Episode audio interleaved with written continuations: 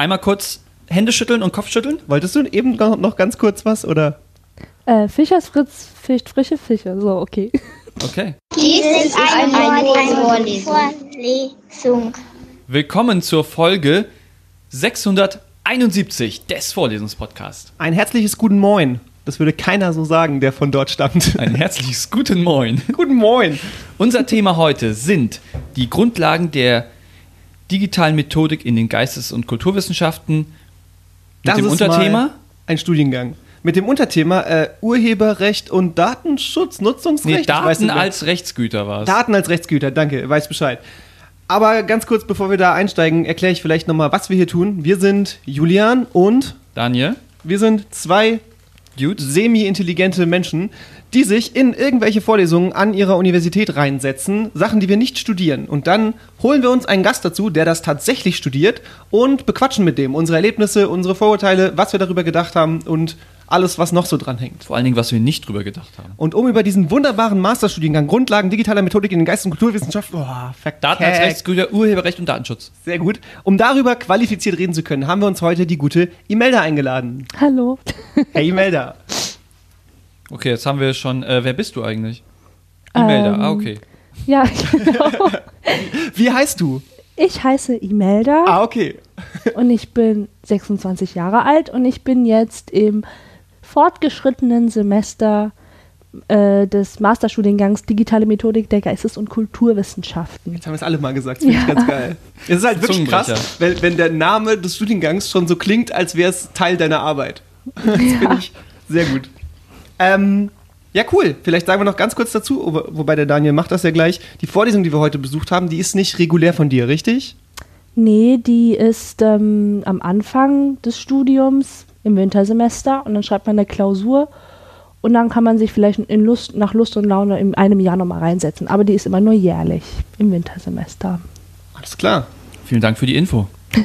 Das muss man machen, weil wir sind ja ähm, transparent. Was man auch machen muss, ist nicht klausurrelevante Einstiegsfragen stellen. Weil jeder Stimmt. weiß, der nicht klausurrelevante Part ist eigentlich der interessante Part. Und deswegen hat der Daniel uns eine wunderbare Frage vorbereitet. Und ich muss sagen, bei der Frage, ich wurde schon so leicht gescholten, dass das ja Werbung ist, aber es hat mich halt trotzdem tief bewegt, weil wir hatten halt ähm, vor diesem Podcast am Tag davor halt eine richtig coole Veranstaltung. Und äh, da ging es um studentische Hochschulpolitik und deswegen wollte ich euch fragen, warum wählt ihr eigentlich? Finde ich jetzt grundsätzlich ja schon mal interessant, dass du voraussetzt, dass wir wählen. Müsstest du nicht erstmal fragen, ob wir wählen? Nein, also ich unterstelle euch das als äh, Masterstudierende, beziehungsweise schon fertig im Leben stehende, dass ihr das gemacht habt. Sonst würde ich euch verachten. Ah, Mm, Für die Zukunft? Das war jetzt die Musterschülerantwort. Antwort auf jeden Fall. Ja, ich muss aber tatsächlich vielleicht mal die Einschränkung machen, wenn wir darüber reden, ob es um äh, Hochschulpolitik geht. Ähm, muss ich tatsächlich zugeben, dass ich noch nie an einer Hochschulwahl teilgenommen habe. Ich verachte dich ab jetzt. Ich dachte mir das schon. Äh, mir ist tatsächlich erst jetzt im Nachhinein auch durch Campus Mainz und auch durch dich primär klar geworden, wie wichtig das ist und was das bedeutet. Es ist halt komplett an mir vorbeigegangen. Es grenzt schon an eine aktive Verweigerung, wenn man diese riesen Wahluhren Nein, ich habe nicht, nicht sieht. ich habe nicht, nicht gewusst, dass die Wahlen sind, aber ich habe nicht gewusst, was mir das als Student bringt. Deswegen fände ich es cool, wenn du vielleicht nochmal einen ganz, ganz, ganz, ganz kurzen Abriss gibst, warum mich das interessieren sollte. Okay, warum solltet ihr wählen? Auch an der Uni. Hm. Es ist verdammt viel Geld im Spiel. Es ist euer Geld, sozusagen eure Steuern. Und man will ja wissen, wo seine Steuern hinfließen. Und sozusagen der AStA finanziert ja zum Beispiel euer Semesterticket, Wohnheime, das Essen. Und dieses Geld, also gerade nur, nur, nur der Aspekt Geld ist halt schon wichtig, dass man weiß, wo es hinfließt, dass man darauf einen Einfluss hat, welche Parteien da an der Macht sind und ähm, wie das dann in den zukünftigen Semestern und Jahren verteilt wird. Und das ist schon wichtig. Allein dieser eine Aspekt. Ja, cool, finde ich gut. Also normalerweise wähle ich, weil mir das wichtig ist, genau politisch eben auch teilzuhaben. Ne? Und das ist tatsächlich, ich, sorry, ich kann nicht wirklich erklären, warum ich es im Hochschulfall nicht gemacht habe. Das ist dumm, ich weiß es. Tut mir auch leid. Bitte verachte mich nicht. Und allein, ich erinnere nur mal noch ein anderer Aspekt, was die 68er damals gekämpft haben, damit wir heute studentische Selbstbestimmung haben. Die da richtig hier protestiert haben, die richtig niedergeknüppelt wurden damals. Und ähm, zum Beispiel Bayern hat es bis heute nicht. Und da sieht man mal, wie schlimm da zum Teil mit Studierenden an den Unis umgegangen wird. Genau, und wir halt im Rest von Deutschland, dem hellen Deutschland, ähm, gibt es halt eine studentische Selbstverwaltung. Und das ist gut so, weil die uns vertreten und für uns kämpfen und auch eine gewisse Macht haben an der Uni. Okay. It's the eye of the tiger. It's the Außerdem kriegt man Bonbons, glaube ich, wenn man wählt, oder? Kriegt man Bonbons? Ja, man kriegt Süßigkeiten. Also die versuchen wirklich alles. Du gibst mir hier so lasche Gründe. Und du hättest doch einfach sagen können, man kriegt Bonbons, dann geht doch alle hin. Das ist doch okay. Ah, okay, hätte ich auch sagen können. Schaff ein Incentive. Guck mal, haben wir schon drei, drei Gründe. Nice. Der Hansa Fachbuchverlag hat uns wieder was Schönes mitgebracht. Und zwar habt ihr diesmal wieder die Chance, ein großartiges Buch zu gewinnen. Und der Daniel darf jetzt mal raten, wie dieses Buch heißt. Daniel, ich brauche von dir den Namen einer Schlange und eine Zahl zwischen 1 und 10. Anaconda 4. Fast richtig. Es ist Python 3, Einsteigen und Durchstarten. Es geht nicht um Schlangen, Cool. sondern es geht um Programmieren, geschrieben von Heiko Kallista. Ähm, bietet das Buch Anfängern und Umsteigern eben einen guten Einstieg in die Programmierung mit Python 3. Python. Richtig, ich arbeite auch mit Python, ist ein cooles Programm. Alles, was ihr machen müsst, um das Buch zu gewinnen, ist, kommentiert uns eure Lieblingsschlangenart unter eins unserer Social Media Postings. Ah, okay. Ihr habt nicht mehr Chancen, wenn ihr Python sagt. Ich verspreche es. Kann auch Anaconda sein. Kann auch Cobra sein. Sch, oh, wie, wie, wie heißt diese deutsche Schlange? Blindschleiche? Blindschleiche, die meinte ich. Also, kommentiert fleißig und gewinnt ein wunderbares Buch. Vielen Dank an unseren Sponsor, den Hansa Fachbuchverlag. Zusammengesammelt. Okay, gehen wir weiter, direkt in die Vorlesung. Und da ist das traditionell mein Punkt. Irgendwie habe ich den geerbt, keine Ahnung. Aber ich rede über die Basics, die Jugustine Basics. Den habe ich dir so zugeschustert. Mhm. Also, Veranstaltungsart war eine Vorlesung, aber wir waren in einem kleinen Seminarraum, weil wir waren in einem kleinen, also wir waren in einem Ach, Masterstudiengang, relativ klein. wo nicht so viele, ja, der Raum war nicht klein, aber ich will sagen, der Masterstudiengang ist klein. Wie viele Leute seid ihr? Ich glaube, hm, als ich angefangen habe, waren wir 16. Danach waren es vielleicht mal 21, so Ja. quasi pro Staat, pro Generation. Und dieses Jahr, ich glaube, wir sind mehr geworden, vielleicht 24 oder so. Ich habe nachgezählt, ich komme gleich dazu.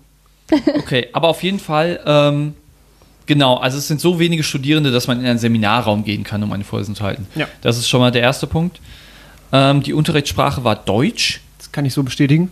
Und da sind auch sehr viele deutsche Begriffe gefallen, wie Urheberrecht, Nutzungsrecht. Äh, Leistungsschutzrecht. Ah, sehr gut. Können wir noch ein cooles Wort? Äh, nee, das sind alle coolen Wörter, die ich kenne. Kulturwissenschaften. Okay.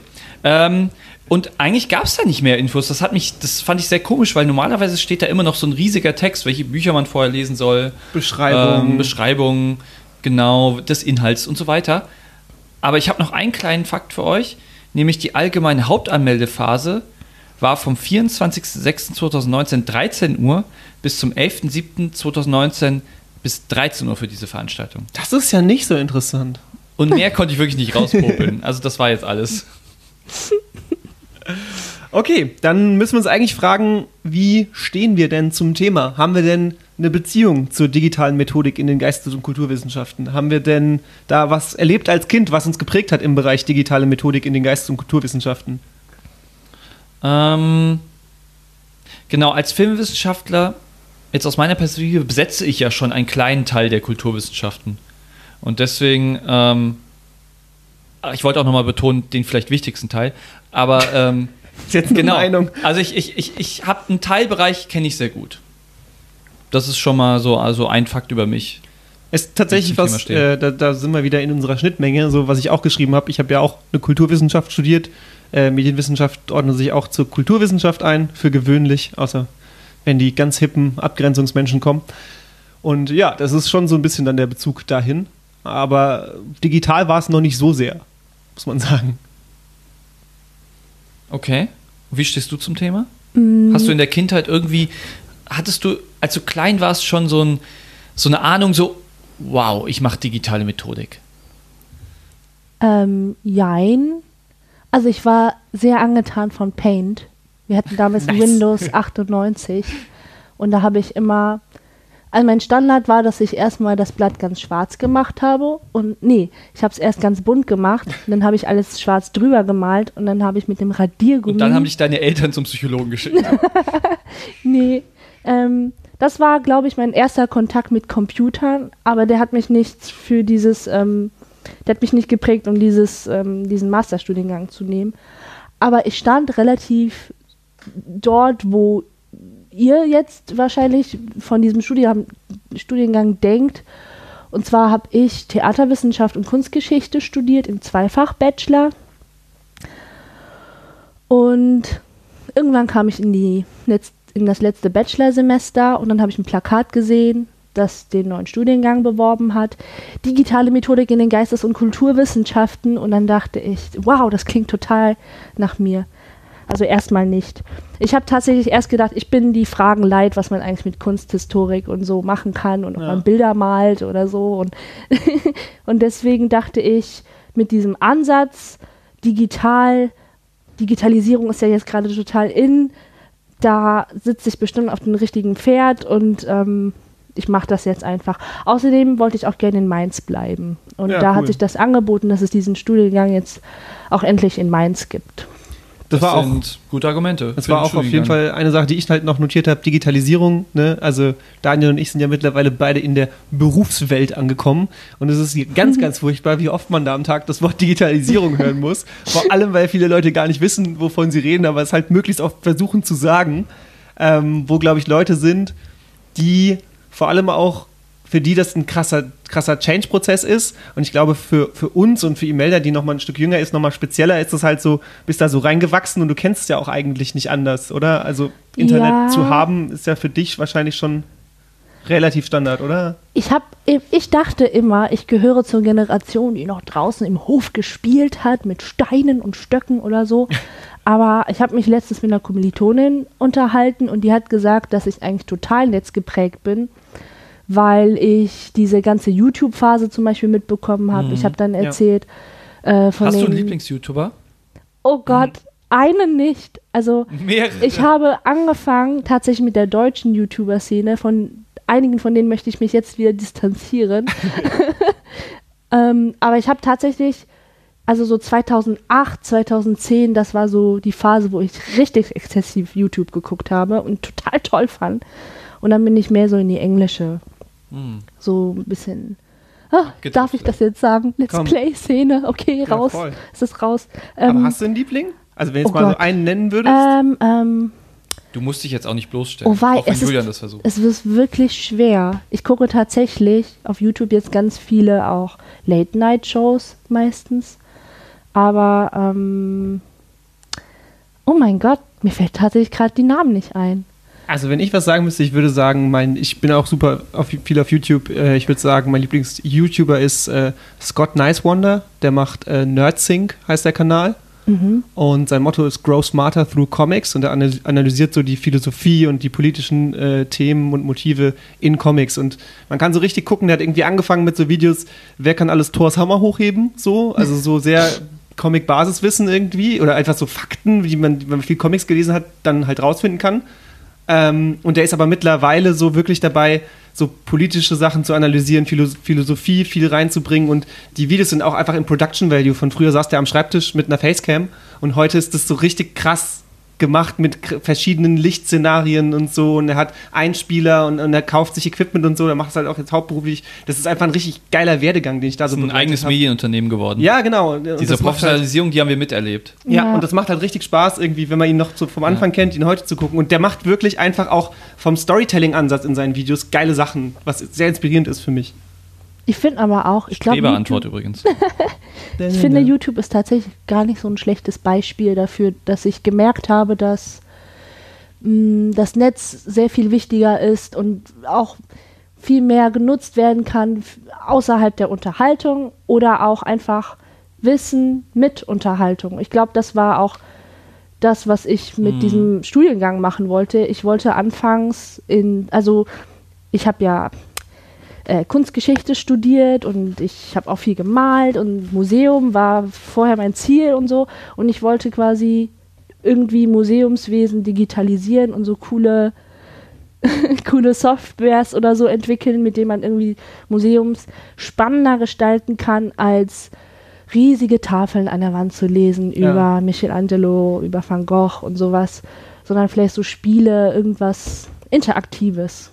Ob ich das jetzt noch machen will, ist eine andere Sache, weil es Aber ist kannst du das schwer. dem Gutenberg-Museum beibringen? Weil das ist so ein geiles Museum mit so viel geilem Inhalt. Das ist aber so veraltet und langweilig. Ah, Der gut, ey. Bibelturm wurde abgelehnt. Ja, Ja. der Turm hätte es auch nicht besser gemacht. Aber es war ja- wenigstens der Versuch, mal was Modernes, Neues zu machen. Aber naja, wollen wir, da wollen wir nicht tiefer einsteigen. Was ich nur mal sagen wollte, ist ähm, noch eine Verbindung von mir. Halt in einem Land vor unserer Zeit so.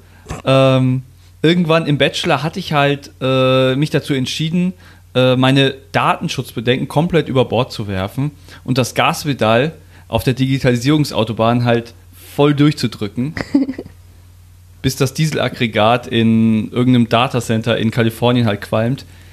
Weil da habe ich mich wirklich entschieden, ich bin jetzt bei Facebook, ich bin bei Instagram, ich hole mir überall ein Konto, ich bin bei Twitter. Ähm, und da habe ich mir gesagt, ich mache das jetzt, um das zu lernen, wie das funktioniert, weil durch selber Nutzen lerne ich das, weil ich will das später mal beruflich machen. Ja. Und heute bin ich da gelandet. Nur weil damals mein Hospitantenchef bei ZDF Neo gesagt hat, wenn du in den Medien arbeitest und kein Twitter hast, kannst du gleich nach Hause gehen. Oh mein Gott, ja, ja. Homeoffice. Ja, Okay. das war ein Plädoyer fürs Homeoffice. Verstehe.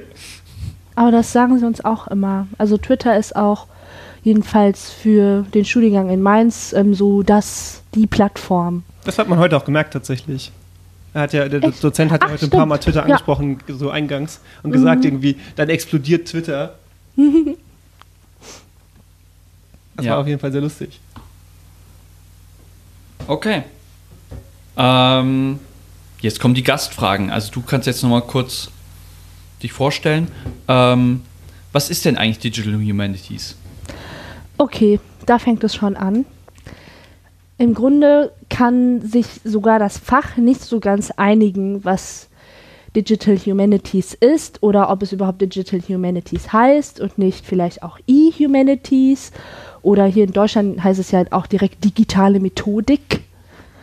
Ähm, wenn mich Leute fragen, was ich studiere und ich diesen riesigen Zungenbrecher sage, dann erkläre ich es meistens damit, dass es eine Kombination und Verbindung ist zwischen Informatik und einer Geisteswissenschaft. Also so ein bisschen vielleicht ganz platt ausgedrückt, die Informatiker denken nicht wie die Geisteswissenschaftler und umgekehrt. Und vielleicht denkt jeder von sich, dass er es besser kann oder so. Und ähm, das Ziel von unserem Studiengang soll quasi so eine Art Vermittler sein. Wenn die Geisteswissenschaft irgendwie Tools benutzen will, die ähm, Oh Gott, das ist wirklich kompliziert. Ich fange nochmal von vorne an. Ähm, sagen wir mal so, die Geisteswissenschaft ist immer noch ein bisschen verstaubt. Zum Beispiel in der Kunstgeschichte gibt es zwar diverse Bildplattformen, auf die man zugreifen kann, aber alles ist noch Bücher und quasi analog geprägt. Und ähm, die Digital Humanities will quasi durchsetzen, dass man auch mit Tools, Computational Tools quasi Ergebnisse erzielen kann, die für die Geisteswissenschaft hilfreich sein könnten. Und ich habe ähm, ich habe ein Zitat rausgesucht. Ich ganz schlecht für äh, das Thema Daten und Urheberrecht, Sehr aber ich habe leider nicht herausgefunden, von wem es ist. Es wurde aber von Elijah Meeks genutzt. Das ist so eine super Statusfigur der Digital Humanities. Und jetzt ähm, versuche ich mal, mein Englisch möglichst, möglichst gut ähm, hinzukriegen. Okay, wir sind gespannt. Digital Humanities is taking tools built by warmongers, oil companies, spy agencies, and investment bankers and using them to study literature, philosophy, history, culture, and the classics. Oh, Also quasi Geil. Richtig krasse Tools benutzen, die man denkt, die benutzt man eigentlich nur für faktische Themen irgendwie, alles was Nummern und Zahlen und Fakten hat, aber sie stattdessen einfach nutzen, um, ich würde es mal salopp sagen, Memes auszuwerten oder so. Das wäre eigentlich auch Digital Humanities. Das wäre geil. Und ähm, du Würde hast ich unterstützen. vorhin, glaube ich, schon mal gesagt, das ist ganz neu, der Studiengang in Mainz, oder? In Mainz ja, da gibt es den seit 2000, oh mein Gott, 2016. Genau, Wintersemester 2016. Hast du da angefangen oder später? Ja, ich habe da angefangen. Krass, geil. Aber, Moment, ich habe ein Scharniersemester gemacht. Ich habe nämlich versucht, meine Bachelorarbeit und das erste Mastersemester, ähm, ich nenne es jetzt mal kurz nicht digitale Methodik, sondern nur noch die Age, weil sonst verknote ich mir die Zunge, ähm, angefangen und ich habe komplett unterschätzt, wie sehr sich ein, ich sage jetzt mal, ein Informatikstudium von einem geisteswissenschaftlichen Studium unterscheidet. Ich habe im Bachelor viele Texte gelesen, viel interpretiert, viel zwischen den Zeilen gelesen und so weiter und so fort. Mhm. Und im ersten Semester musste ich direkt einen Java-Kurs belegen. Und gleichzeitig haben wir dann noch äh, eine Vorlesung besucht, in, der wir Python gelernt haben, also eine weitere Programmiersprache. Und das war einfach plattes Lernen und Üben und Rechnen. Und ich hatte keinen Mathekurs, ich hatte überhaupt keine Ahnung vom Programmieren. Ja. Und das war einfach was ganz anderes als ähm, fünf Minuten vor, Semester, äh, äh, vor Seminarbeginn noch schnell den Text zu lesen, den man lesen sollte. Und ähm, deswegen habe ich dann erstmal nur so paar Veranstaltungen besucht, habe dann ein Sommersemester Pause gemacht, um meine Bachelorarbeit fertig zu schreiben und habe im Folgewintersemester nochmal angefangen und zwar richtig. Und ich glaube, das würden zwar bestimmt viele schaffen, aber ich habe einfach, ich war ein bisschen naiv. Ich dachte, ich äh, jongliere das einfach so nebenbei. Ich wollte mich neulich mit Daniel treffen. Ähm, war bei ihm zu Hause, hab an seine Wohnungstür geklopft, äh, aber hat keiner aufgemacht, weil wohl Das keiner wir Java. nicht sagen. Den kann ich noch nicht, okay. Selber ausgedacht oder aus dem Internet? Ja, selber ausgedacht. Ah, geil. Ja, also ich habe auch gerade lang, länger Zeit gehabt, um zu überlegen, nachdem Ja, ja. Mel das erstmal Java gesagt hat. Da dachte ich so, ja, da steckt was drin. Ich dachte so. schon, du, bei dir ratterte irgendwas. ja, ja, das ich war wirklich gesehen, also, aber da, ich wusste nicht, dass das ein Witz war. You know what really grinds my gears. Ja. Hattest du denn oder hat man denn da, wenn man in so einen Studiengang brandneu reinkommt und dann vielleicht auch, wie du es gerade beschrieben hast, da ist dann ein Wechsel auch so in der, in der Vorgehensweise, es geht jetzt mehr in diese IT-Richtung. Hattest du Vorurteile über diesen Studiengang? Äh, ich dachte, dass in diesem Studiengang, also vor allem das Thema Informatik und so, habe ich tatsächlich gedacht, dass es da nicht so viele Frauen gibt und so. Das ist nur teilweise wahr.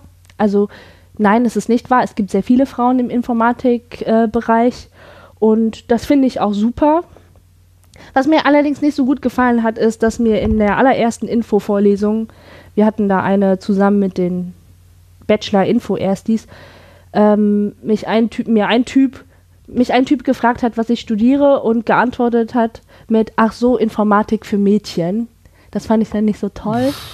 Aua, Aber ähm, wie man sieht, Chauvinismus hat Ist angerufen, er es- will sein Arschloch zurück. nicht so. Oh, gib, mir, gib uns das, ist explicit. ja. ja, jetzt muss ich auf Expl- explicit stellen. God damn it. Die letzte Folge war die erste Folge, die nicht explicit Ja, war. ich habe mich vor. Nein, es war die zweite. Wirtschaftswissenschaften und Geowissenschaften sind jetzt nicht explicit. Bei allem anderen habe ich rumgeflucht und jetzt habe ich es schon wieder getan. ja, Shit, jetzt auch egal. Das wird den Werbekunden nicht gefallen. Ja, aber ansonsten hatte ich Das ist gar kein eigentlich Witz, gar keine Vorurteile. Ich bin eigentlich relativ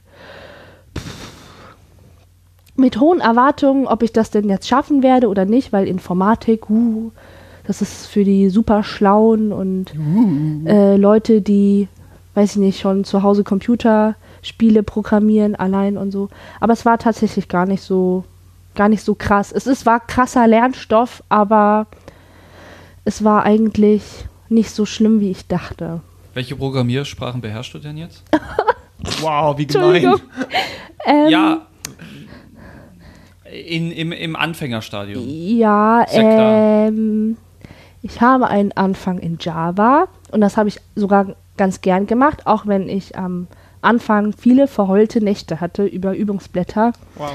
Ähm, ich habe ein bisschen Python gelernt und ich habe mal versucht, C zu lernen und bin ein bisschen daran gescheitert. Und ein bisschen heißt ziemlich. ähm, Und aber es ist ein bisschen so wie mit einer neuen Sprache lernen. Ich müsste mich jetzt noch mal ganz krass damit auseinandersetzen, um das jetzt noch mal so richtig so aus dem Ärmel zu schütteln. Aber ich bin super stolz, dass ich jetzt so ein bisschen verstehe, was in so einem Programm steht. Und ähm, wenn ich meinen Eltern, wenn ich meinen Eltern irgendwie zeigen soll, was ich so gemacht habe, dann mache ich immer so irgendwas mit Print Hello World oder sowas. Sowas ganz, ganz Einfaches Ja, und das ja. sieht dann super krass auf dem Bildschirm aus. Augen schon über, oder? Und dann ist, sind meine Eltern super stolz, dass Geil. ich was Richtiges studiere. ja. Daniel, hattest du denn äh, Vorurteile, als du zum ersten Mal jetzt von dem Studiengang gehört hast? Oder was würdest du sagen? Was denkt man so? Ja, also wenn ich den Titel so äh, gelesen habe, dann dachte ich so, das sind verkaufte Digitalisierungsgedanken, äh, die kein Mensch braucht. Okay, Wow. Da musstest du erstmal tief Moment, einatmen. das muss ja. ich verdauen. Das tut mir leid. Ähm, Vielleicht habe ich das Vorteil auch nur gespielt und hatte das wirklich nicht. Ähm, ich glaube, ich glaube, das spielt so ein bisschen in den Vorwurf, dass die Digitalisierung die Bücher ersetzen will oder das Analoge und das Feeling oder irgendwie sowas. Und dass das nicht richtig, hm, ich weiß nicht, dass das nicht so, nicht die richtige Wissenschaft ist oder so. Ähm, Moment, ich soll dazu Stellung nehmen, oder? Ach, ich, alles gut. Nein, nein, alles gut. Was, ich, ich kann das vielleicht nochmal weiter ausführen. Also Ja. ich, ich dachte, dass dieser Studiengang schlimmer als Marshall McLuhan ist. Und so circa dreimal schlimmer als Marshall McLuhan. Äh, Ich Okay. kann nicht ganz folgen, glaube ich. ja, äh, Ja, der ist doch auch so total abgedreht mit seinen Theorien und äh, Marshall McLuhan ist vergleichsweise leicht. Hm. Ja, okay, du als Medienwissenschaftler, ich weiß, wir streiten Kein. Niklas Luhmann. Da- Davids Vogelwild. Ja, ich, wenn man sich genau mit dem beschäftigt, ist er auch äh, kompliziert. Aber äh, Luhmann, ja, natürlich klar, der ist auch nochmal auch kompliziert. Aber ungefähr so habe ich mir das vorgestellt. Okay. Dass man Ich da dachte, solche Theorien hm. hat. Ich dachte tatsächlich, das wären, also wenn man das so hört, finde ich, das klingt, als würden Künstler jetzt auch noch IT-Nerds sein und ich dachte, das ist so wirklich die Nerd-Nerds, also die Ober-Ober-Nerds, so Nerds im doppelten Bereich.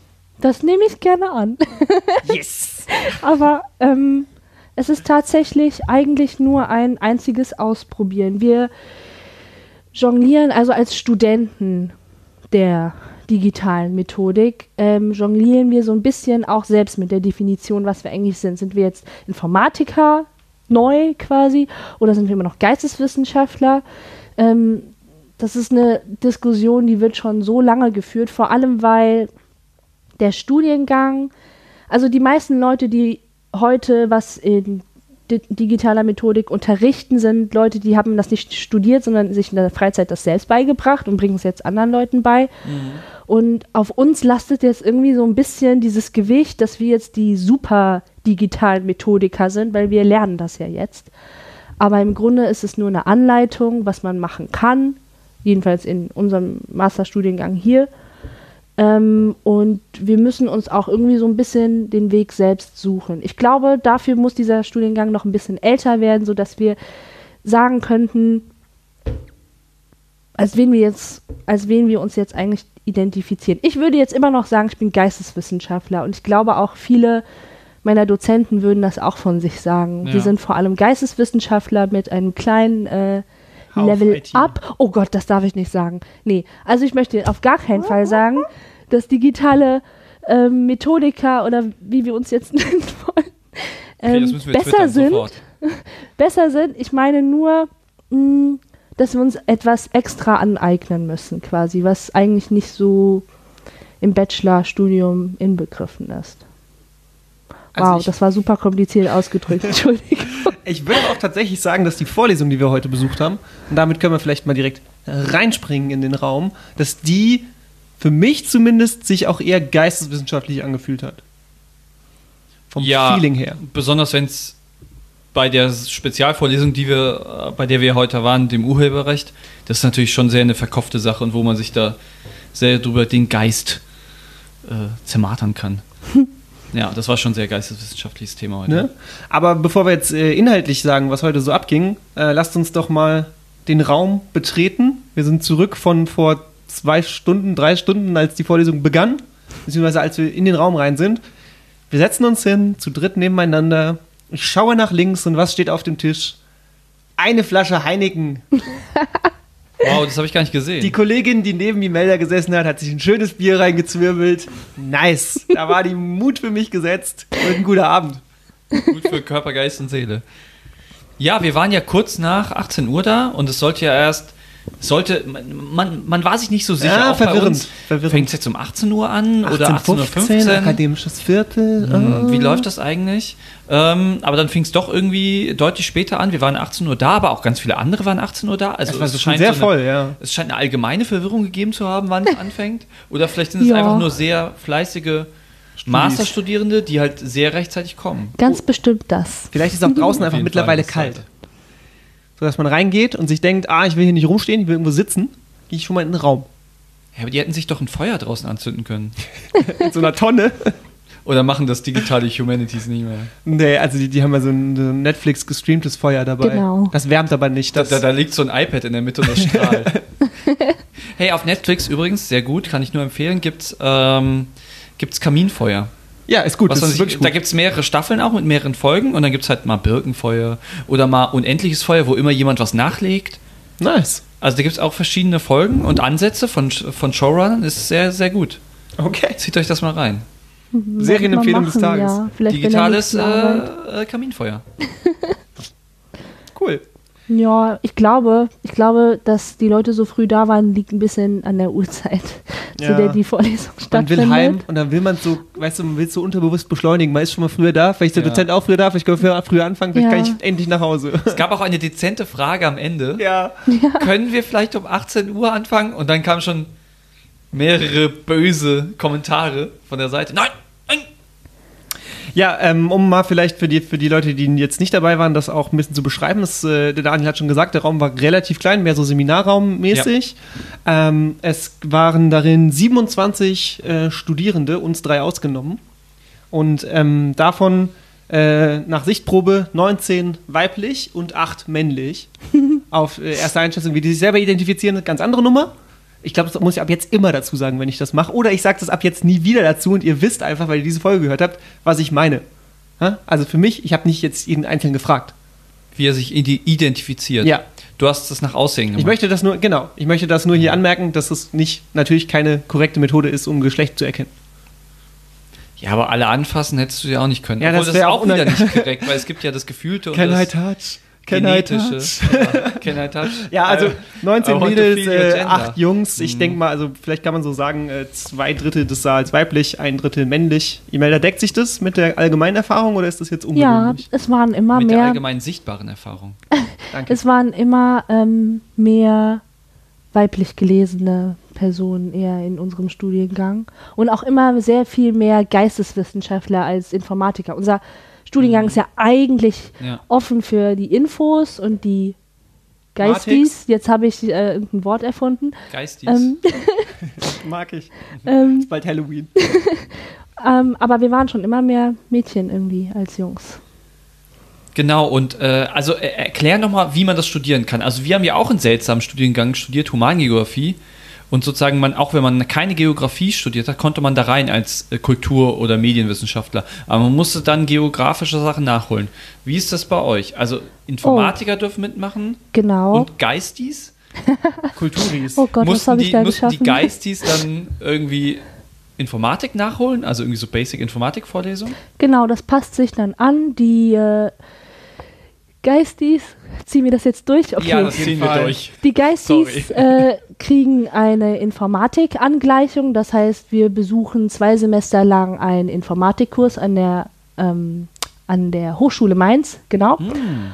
Und die Informatiker, die mit dem Studiengang anfangen, die können sich dann Vorlesungen wie Archäologie, Kunstgeschichte, Ägyptologie und so weiter und so fort angucken. Ja, die und machen auch eine, dann eine Geistes- oder kulturwissenschaftliche Angleichung. Genau, die können Ja. sich dann auch das Fach aussuchen.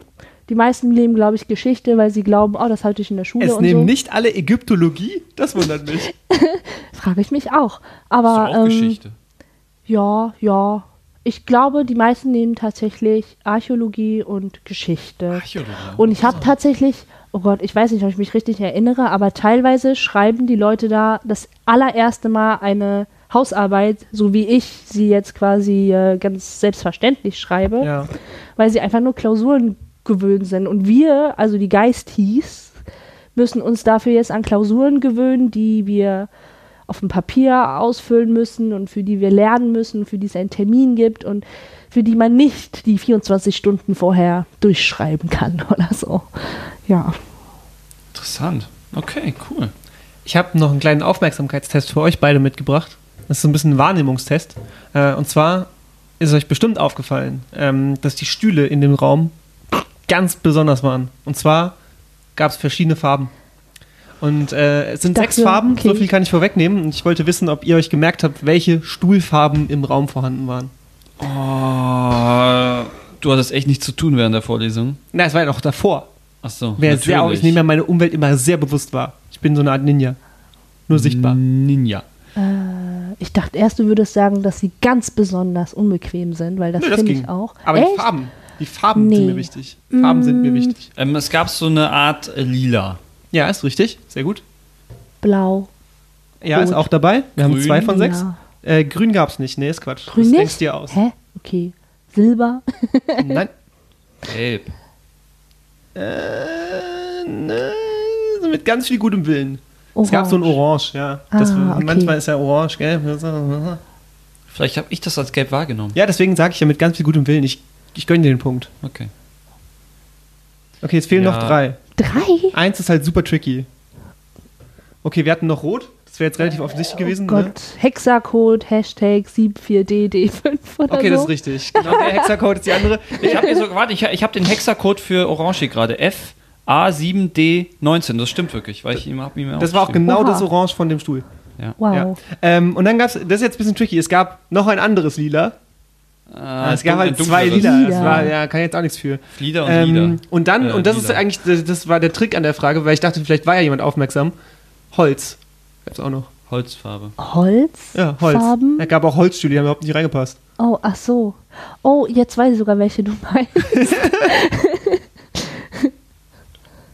Wir sind ja jetzt immer noch vor der Vorlesung und da ist auch eine kleine lustige Situation passiert, weil äh, während der Beamer hochfährt, steht ein riesiges Uni-Logo äh, an, der, an der Wand und das ist halt, ist halt total neu. Und äh, Julian weiß schon, um was es geht. Furchtbar. Und ähm, ja, alles ist total neu und dieses, dieses Uni-Logo äh, steht halt dann, wird von dem Beamer projiziert und das ist halt sogar, ich erkläre Julian, dass es halt sozusagen reingecodet wurde, sozusagen hart gecodet wurde in sozusagen in die, in die Software. In die, Und dann äh, Sah scheiße guckt aus. mich Julian einfach nur an und macht einen Witz über Code. ja, weil es scheiße aussah, ist ein lustiger Gag. Weil Code, Ja. also Code und Code, phonetisch, weißt du, ähnlich. Phonetisch, das hast du aus unserer Linguistikvorlesung mitgenommen. Ich weiß. Ich lerne hier so viel. Ja, also das war wirklich, das war wirklich überhaupt nichts, weil das Logo stand über den Technik, technischen Anweisungen vom Beamer, wo der sagt, welche, welche Source er gerade benutzt und welcher Input und, und so Resolution, Zeug. ne? Genau. Und da war das drüber. Das, es sah so. Wie kann man sowas da machen? Was soll das denn? Dann macht es halt kleiner. So, Scheiße. Nein, es muss groß Ah. sein, du musst representen. ja, das ist äh, Hochschulmarketing at its best. Ja, Für die damit die- Studenten, die, schon hier sind, damit Die die auch richtig wissen, verschallert sind. wo wir sind. die, die schon das Bier köpfen, weil es ist eigentlich das Konterbier noch von der Party am Tag davor und die halt einfach nur wissen müssen, wo bin ich eigentlich gerade. Das sind die, das sind die Studis, die um äh, 18 Uhr aufstehen, die Vorlesungen wanken, gerade noch das Konterbier trinken, dass Genau denen nochmal klar gemacht wird, welche Uni das hier überhaupt ist. Und das passiert einem im Master immer noch. Ja, der Prof war dann drin. Ähm, cooler Typ, muss man sagen. Kam so rein, ne, mit seiner Funktionsjacke und seinem Sportrucksack. Fand ich schon mal chillig. Mit wenigen Streifen auf, auf dem Shirt da. auf seinem Shirt, sehr Ja, wenige Streifen. Ja. Aber ich möchte noch kurz zur Jacke, weil ich habe da ein grundsätzliches Problem. Es war so eine Jacke, so eine, so eine Winterfunktionsjacke ohne Reißverschluss, die man so über den Kopf ausziehen muss. Warum, warum gibt's das? das? Das ist nicht gut. Das, habt ihr alle keine Frisur Ja, oder weil sie was? sehr gut äh, vor Regen schützen. das, das ist doch egal, ob das ein Reiß. Da bist du schon mal durch, durch deinen Reißverschluss nass geworden. Ich verstehe diesen Trend nicht. Was soll denn das? Dann warst du noch nie in einem richtigen Regen. Hattest du noch nie schöne Haare? Die, die Frisur geht kaputt, wenn du die ganze Zeit die Ich Jacke hatte wirklich drüber noch und nie drunter schöne ziehst. Haare. Du hast sehr schöne Haare, jetzt erzähl hier nix. Äh, Jedenfalls, wenn man immer das so drunter und drüber zieht, das ist mir nix. Das verstehe ich nicht. Ja, ansonsten war aber Jeans und T-Shirt angesagt. Du hast schon gesagt, äh, dünne Ja. blaue Streifen auf dem weißen Shirt. Schick, kann man machen, finde ich gut. Und diese Vorlesung wird Ihnen präsentiert von Meinst. Mindset heißt Meinst. es eigentlich. Ach so, wie, Ja. wie spricht man das richtig aus? Mindset, weil es ist das Mindset-Zentrum für, oh, hoffentlich zitiere ich das richtig, Digitalisierung. Ja, genau. Es heißt Mindset. Meinst. So wie das Mind und das Set. You got Mindset meinst. das ist, Aber Das you got Wortspiel. Meinst geht doch. Meinst. Fand ich gut. Meinst. Ich schlag das Ding, glaube ich, mal vor. Machen die so einen Jingle draus. Äh, wir machen das auch gerne für Sie. Ja, also Oh, okay. wir, wir würden da also gegen angemessenes Honorar auf jeden Fall Gegen paar, werden. gegen ein paar Lineale. Schreibe ich mir auf. Sehr gut. Schnappt euch euer Lineal vom Hansa Fachbuchverlag, in dem ihr zur äh, Campus Mainz Uni-Handlung, Buchhandlung, Uni-Buchhandlung geht und sagt Podcast. Ihr müsst nur an der Kasse Podcast sagen. Hoffentlich gibt es noch welche, die ein waren sehr beliebt. Lineal.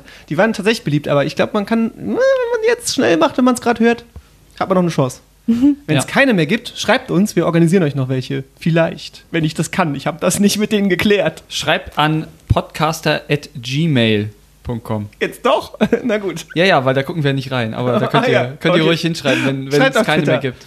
Egal. Der äh, Prof war auch super happy, dass die Technik funktioniert. Er hat nämlich im Prinzip war einer seiner ersten Sätze so in, ins Gesamtplenum war heute bin ich technisch top ausgestattet. Finde ich sympathisch für so Ja. Digital Humanities. Fand ich cool, ja. Aber ist eigentlich Standard Ja. an der Uni, gell? Ja. Dass man Ja. einfach nur betet, dass die Technik Wenn der funktioniert. Beamer funktioniert, ist man schon richtig glücklich. Weil, auch wenn man weiß, man keinen Sound braucht, dann ist eigentlich das ist ja die Hälfte durch so. In welchen Räumen seid ihr denn sonst so? Und äh, funktioniert das mit der Technik? Sind das technikversierte Ähm. Dozenten? Oder? Ja, Nicht. wenn die Technik mitmacht, sind sie alle sehr Ah ja, die Technik technikversiert.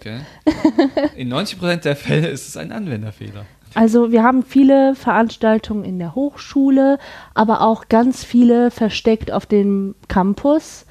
Ähm, das ist, ähm, hm, es kommt je nach Schwerpunkt an, den man sich aussucht. Also wir haben verschiedene Schwerpunkte in unserem Studium. Oh, jetzt muss ich die alle nachgucken.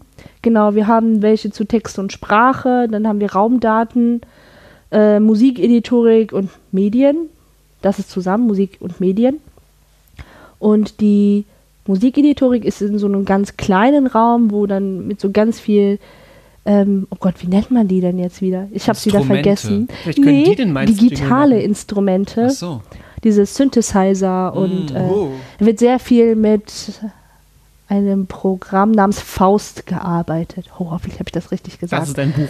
Ähm, aber nee, genau, Räume, Entschuldigung, ich schweife ständig ab. Ähm, wir benutzen tatsächlich immer relativ kleine Räume. Meistens auf dem Campus, so GFG, äh, im, hinten in diesen, diesen Kreuzbau und auf der Hochschule. In der Hochschule sind sie tatsächlich viel besser ausgestattet. Oh, ja, in der ist ja auch gerade neu. ja, genau. Und in der Akademie. In der Akademie für Wissenschaft und für Literatur. Ach, in Weisenau hinten. Genau, ja. Mhm. Da gibt es auch einige Veranstaltungen. Am Arsch, aber schön. Sehr schön. und der Rewe ist direkt daneben. Ist meistens so bei Orten, gell? Wenn sie am Arsch sind, sind die meistens besonders schön. Mal sehen. Mal sehen. Noch ein paar Arschgeschichten. Wow. Okay. Julian, bitte. Der äh, Dozent hat auch äh, direkt mal signalisiert, wie cool er ist. Und zwar hat er noch mal kurz den ähm, Plan für den Rest des Semesters angeworfen, wo unter anderem halt die Themen der nächsten Sitzungen so drauf standen. Und lässig und chillig, wie man offensichtlich ist in den Digital Humanities, standen da immer nur die Vornamen der Dozenten. Da stand nicht sein Professor, Doktor, so und so. Da stand schön Kai. Das ist Datenschutz. Ja, das war der Kai heute. Datenschutz, Kai. Ja, aber ich glaube, das liegt ein bisschen auch daran, weil die. Ich finde, dass die Digital Humanities wie so eine große Familie sind. Das merkt man auch auf Twitter. Ja, es kennt Pap- fast jeder Papa jeden. Kai. Heute referiert Papa Kai. Hä, wir hatten auch bei uns einen Großvater, wir hatten die, die, die nette Schwester bei uns. Das war auch wie eine Familie in der Ja, Humangeografie. so kann man das sehen. Das stimmt. Wenn Ja. man so ein kleiner Studiengang ist, äh, verstehe ich das schon. Aber ihr duzt ihn nicht, oder? Ähm, nee. Okay. Dürft ihr Kai sagen und sie? Ähm, nee, auch nicht. Wir Sie, sagen Herr Kai, kommen einfach Sie zu meiner Party. aber wir sind äh, schon ganz locker miteinander drauf. Also ich habe den Eindruck, dass es nicht ganz so förmlich ist, der Umgang. Ja. Was eigentlich ganz gut ist und angenehm und auch, finde ich, zeitgemäßer. Ich, ja, total. Also ich fand, er hat das auch voll ausgestrahlt. Ne? Er hatte viel die Hand in der Hosentasche so und hat so ein bisschen locker Ja. von, der, von der Seele geredet, wo man halt auch gemerkt hat, der konnte das ziemlich frei referieren, was er so heute zum Thema Datenschutz und Nutzungsrecht und Urhebergedöns äh, erzählt hat. Und ich fand auch schon, dass er euch generell auch sehr erwachsen behandelt hat und auch, äh, ja, das hat sich so auf einer Ebene irgendwie angefühlt. Aber es ist halt auch mit Masterstudenten, glaube ich, immer noch mal eine Ecke leichter für die Dozenten. Weil man schon weiß, Für beide Seiten, ja. ja, ja, genau. Also hauptsächlich auch deshalb, weil man weiß, die Leute wissen, was ein Studium ist und wie es funktioniert und die haben da Bock drauf und die sitzen nicht einfach hier, weil sie nach dem Abi nicht wussten. So. Ähm, ne? Nein, die sitzen, weil sie nach dem Bachelor nicht wussten, was sie machen. Deswegen ja, sitzen sie. Genau. Und das ist besser. Eindeutig. Was mir auch aufgefallen ist, das war ja noch, und wir, wir sind jetzt ungefähr bei äh, 18.36 Uhr angekommen, aber die Vorlesung hat noch nicht begonnen. Nee, echt weil nicht. Dem, was davor war, war eine, eine sehr lange Diskussion Wir über müssen da noch was wann, klären. wann kommt die Übung und sozusagen die, wir machen das jetzt mal, wir machen das einfach mal analog. Manchmal ist es ja besser, wenn man das analog macht. Basisdemokratisch. Und, und das hat mir so gezeigt, das Doodle ist schon ein ganz schön mächtiges Tool. Ja, das stimmt. Das war echt Und komisch. Diese Frage, wer hat dienstags von 18.17 Uhr bis 19.32 Uhr alle zwei Wochen Zeit für eine ganztägige Übung? Und dann original, So. alle haben Zeit, außer eine. Und er so, ja, dann braucht man einen anderen Termin. Und ich so, was, echt? Krass. Ich hätte einfach auf sie geschissen. Nein, natürlich Na, ey, nicht, sorry. aber. Wenn jetzt da eine. Veranstaltung von der Uni liegt, die alle so, ja, da muss ich arbeiten, ja, da muss ich so und so. Da, unser Prof hat jedes Mal gesagt, Uni ist ihr Hauptberuf. Ja, theoretisch schon. Arbeit ist keine Ausrede. Aber es war ja auch sehr viele Ausreden, sozusagen, die, ich habe eine Vorlesung, ich habe. Ja, okay. Da ist meine, da lernen wir gerade Java oder so, keine An, Ahnung. de, äh, an dem Punkt, das war der erste Termin, der abgefragt wurde. Es folgen noch welche. Ähm, da war es halt echt so, die eine sagt, ich kann da nicht. Und jetzt, okay, dann nehmen wir irgendeine. Also auch ohne eine Begründung zu erfragen. Irgendwann war es dann am Wochenende und dann war so, oh, ich habe da aber Blog-Seminar. ah, nicht mal das Wochenende. Also aber er ist wirklich vorher alle Wochentage durchgegangen, Ja. bis er zum Samstag kam. So, das war schon krass. Ja. Ich glaube, jetzt hat man sich auf einen Termin geeinigt, der eigentlich zu wenig ist, aber mehr Ja. ging halt irgendwie Und den nicht. haben wir noch um eine Stunde ausgeweitet dann irgendwie. Das war ein bisschen bizarr. Das war wirklich ein analoges Doodle und es war sehr kompliziert. Unnötig Ja. kompliziert. Aber äh, also wieder andererseits irgendwie schon nett, dass er die Leute mitsprechen lässt. Ne? Und er hat zum Beispiel auch gesagt, und das fand ich sehr, sehr beeindruckend, dass der Klausurtermin in Absprache mit den Studenten stattfindet. Also es ist klar, es wird eine Klausur geschrieben, das ist die Prüfungsform. Aber es ist noch nicht klar, wann genau die geschrieben wird, weil er will mit allen, die da sind, abklären, ob die nicht in der Woche noch zwei andere Prüfungen haben und dann halt die ganze Zeit in Stress untergehen und irgendwie nur zwei Tage sich vorzubereiten. Äh, und will das halt quasi sicherstellen, dass in einer relativ freien Zeit gegen Ende des Semesters die Klausur für dieses Fach liegt. Und wie geil ist das denn? Das ist sehr nett. Er sollte das per Doodle lösen, aber die Ja. Grundidee ist super. Aber ist diese Partipi- äh, Partizipation, die wir da jetzt gesehen haben, ist das ein Muster, was sich so im ganzen Studiengang zeigt? Ähm, ich kann jetzt nur für meinen Studiengang sprechen, aber auch da haben wir uns abgesprochen, wann der Klausurtermin für alle gut gepasst hat, damit wir auch alle Gelegenheit hatten zu lernen, denn es ist echt viel Lernmaterial. Also praktisch ähm, dieses Einführungsbuch, das er am Anfang empfohlen hat, von, äh, das ist jetzt ganz schlecht, dass ich mich an diesen Namen nicht erinnern kann gerade, weil das auch einer der Leuchtfiguren des Digital Humanity ist hier in Deutschland.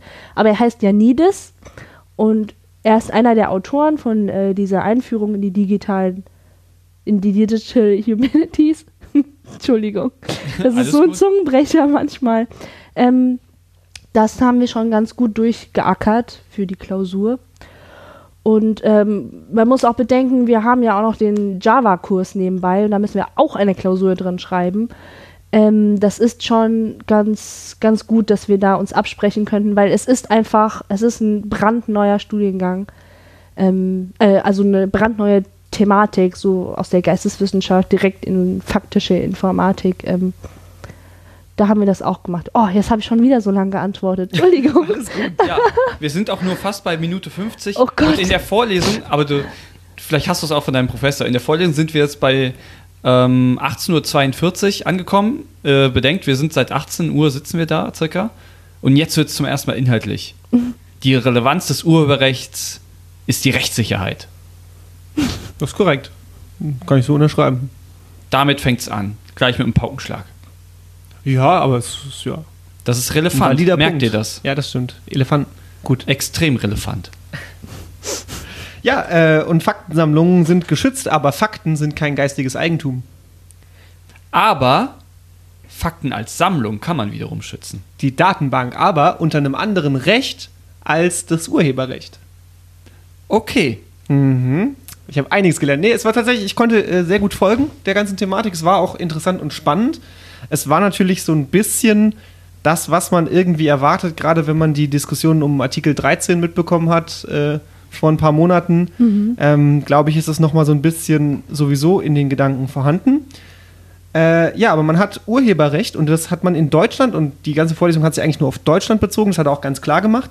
Hat man das eigentlich mittlerweile sofort, sobald man geistiges Eigentum produziert? Geistiges Eigentum ist alles, was ein unkörperlicher Gegenstand, also ein nicht greifbares und damit meistens geistiges Gut ist, sogenanntes Immaterialgut. Ähm, darauf kriegt man Urheberrecht. Und das geht echt beim Selfie los irgendwie oder beim Tweet mittlerweile, theoretisch. Auch wenn es in der Praxis natürlich anders gehandhabt wird. Aber man kann schon sagen, wenn du es dir erdacht hast, diese geistige Komposition in irgendeiner Form, Bild, Musik, Text, was auch immer, dann ist es erstmal deins. Und sofort in dem Moment sozusagen, wenn man in seiner Kamera auf den Auslöser drückt, in dem Moment bist du Urheber. Also eigentlich Genau. sofort. Ja. Ist das richtig so? Äh, ja. Das war mal eine knackige Antwort. Ja. nee, Quatsch.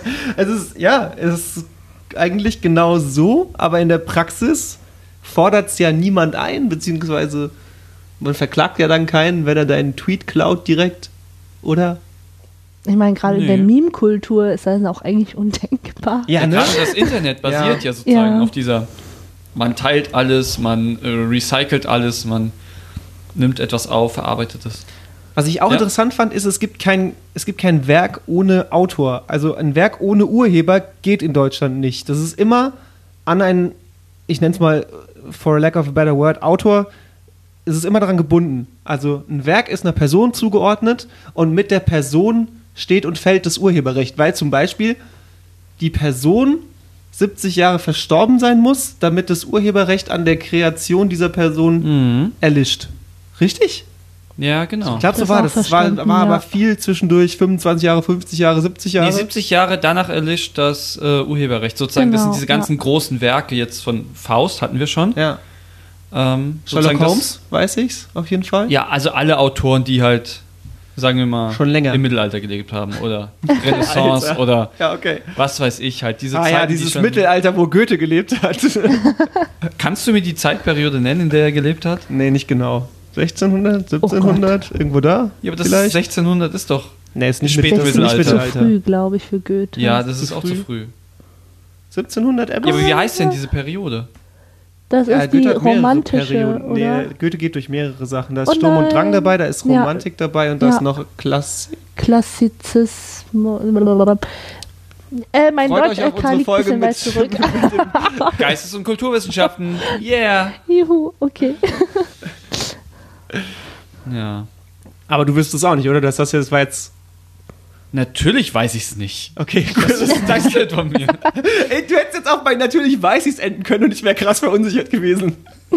Ich mache mich doch nicht peinlich und behaupte, ich weiß sowas. Okay, gut. Also.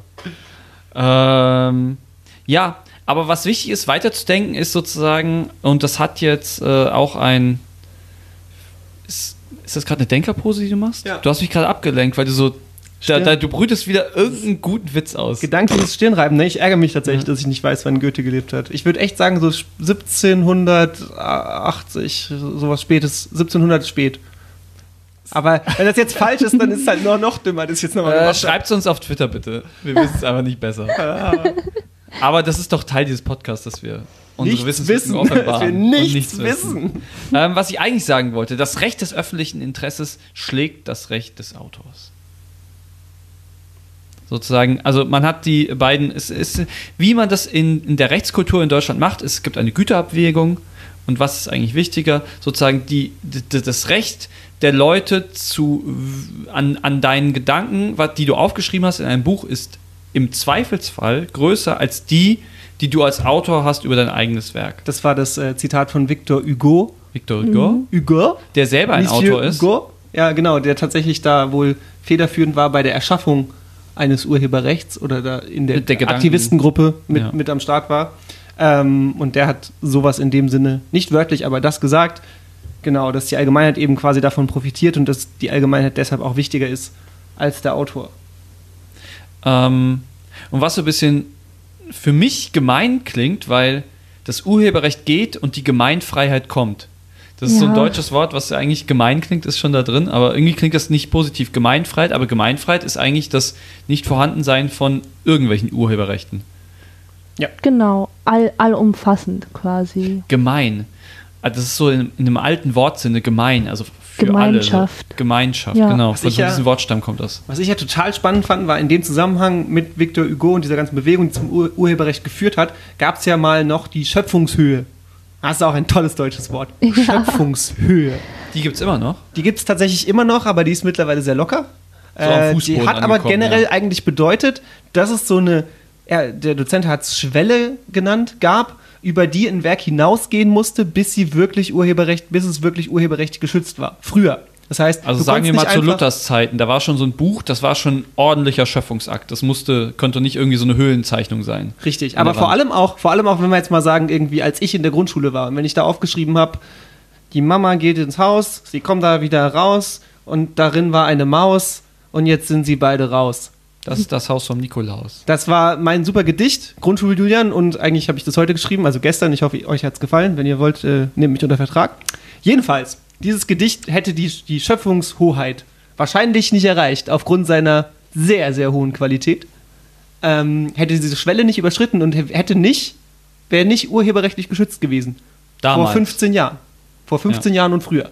Aber jetzt, in Zeiten des Internets, wo jeder geistige Müll anerkannt wird und urheberrechtlich geschützt, wäre sowas geschützt, wenn ich der Erste Aber du war. sagst das so abfällig, aber es ist doch eigentlich eher ein Kulturwandel, dass man sagt, Schöpfung findet schon viel früher statt. ja, Schon, in, schon ein Tweet mit 180 Zeichen. Nee, wir sind jetzt bei mehr. 240, 240 Ach, stimmt, 260 sind 260 das, Zeichen, gleich, das doppelt von. Ja, 180.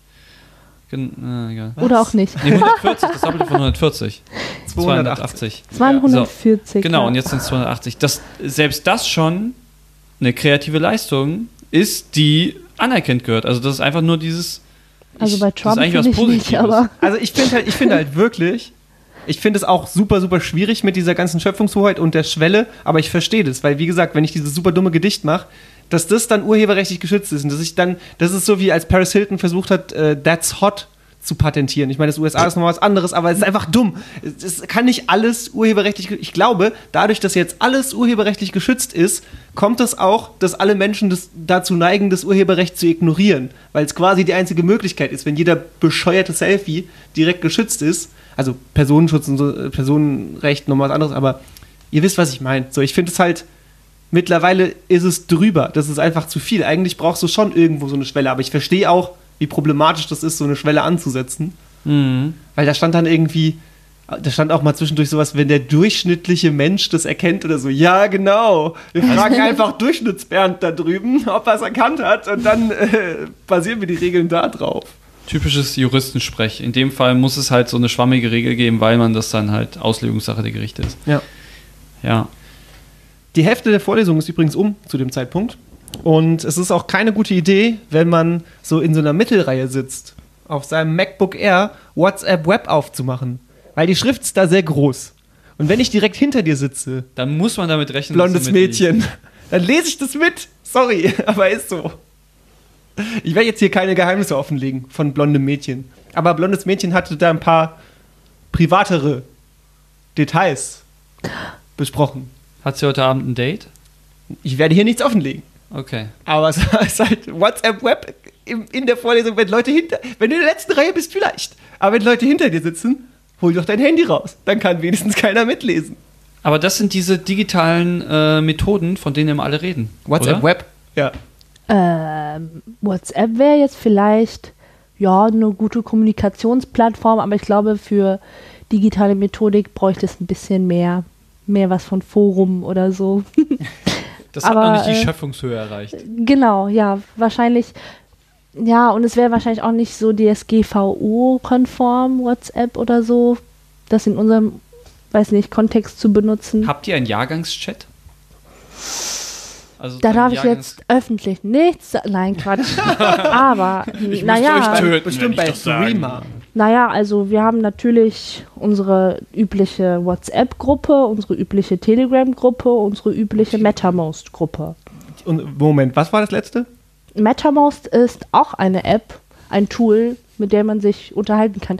Die ist ein bisschen komplexer, bisschen mehr für so Forenaustausch und so gedacht und da kann man auch Ich bisschen wissenschaftlicher auch. Boah, das ist eine, wir haben eine. Bildungslücke. Wow. Als hätten wir heute nicht schon genug Bildungslücke offenbart.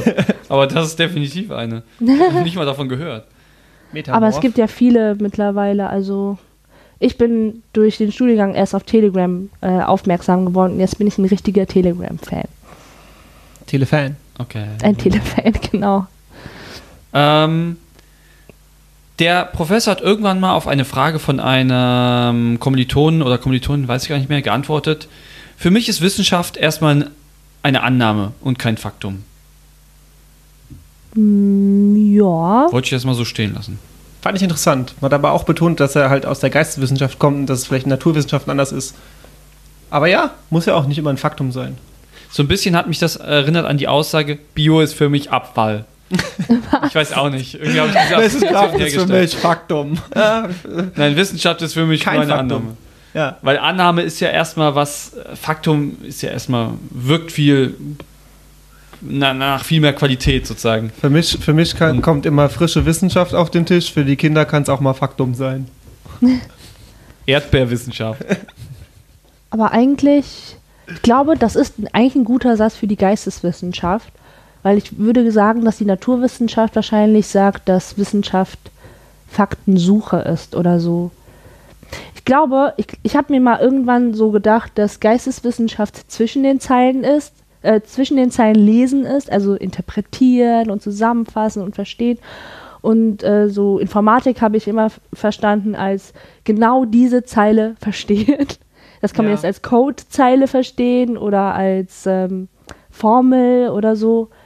Und das fand ich tatsächlich fast schon, nee, ich fand es definitiv schwieriger, quasi eine Zeile zu erklären und zu beweisen. In Mathe muss man ja immer fast alles beweisen dann, ähm, als was zu lesen und zu sagen, was ich darunter verstehe. Das haben wir definitiv auch schon gemerkt. Jetzt zum Beispiel im Podcast, den wir hier vorgemacht haben, Geowissenschaften, da war es auch so, da wurde straight geschrieben, was gemeint ist. Und zwar straight dahin. Das war eine Naturwissenschaft, das hat man gemerkt. Ja, stimmt. Aber habt ihr gewusst, dass ganz viel, was heutzutage in Social Media gemacht wird, ohne Zweifel nicht rechtens ist? Wenn wir über Urheberrecht sprechen. Ich dachte, das wäre dein Zitat des Tages. Nee, ist es nicht. Ähm, es war tatsächlich, ich fand es so offensichtlich. Also es war ja, ne, das war Today in Things That Everybody Mhm. Knows. Ähm, das ist halt wirklich krass. Ich Ja. meine, ich finde es auch wichtig, dass er nochmal darauf hinweist, muss er auch, aber logisch, offensichtlich. Worauf der Dozent auch hingewiesen hat, und das fand ich sehr erstaunlich, ist, dass äh, es kam wieder eine Frage aus dem Publikum, obwohl es eine Vorlesung war. Ich hätte denen ja mal gesagt, hier ist eine Vorlesung. Ich lese hier vor. Hör auf zu fragen.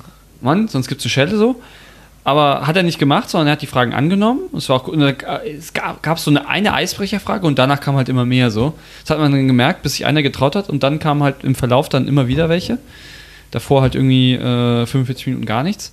Ähm, aber er, hat, er, er er ist vor einer Frage äh, eingeknickt, weil er sozusagen die Antwort selber nicht wusste und hat das auch so gesagt. Mit äh, diesen Trainingsdaten, äh, mit neuralen Netzen, ist das jetzt legal, darf man das machen? Und so, dann ist er so ein bisschen ausgewichen, sagt, das ist nicht mein Fachgebiet und eigentlich sollte ich das wissen, weil das ist ja auch mein Lehrstuhl und so weiter. Aber Ja. das war ganz interessant, wie er damit äh, umgegangen ist. Also äh, ehrlicher als manch anderer Dozent. Also ich finde immer Nichtwissen eingestehen legitim und auch meistens Ja. besser, äh, nee, eigentlich immer besser, als dann äh, irgendwie im Dunkeln rumzustochern, ne? Ist nicht wissenschaftlich.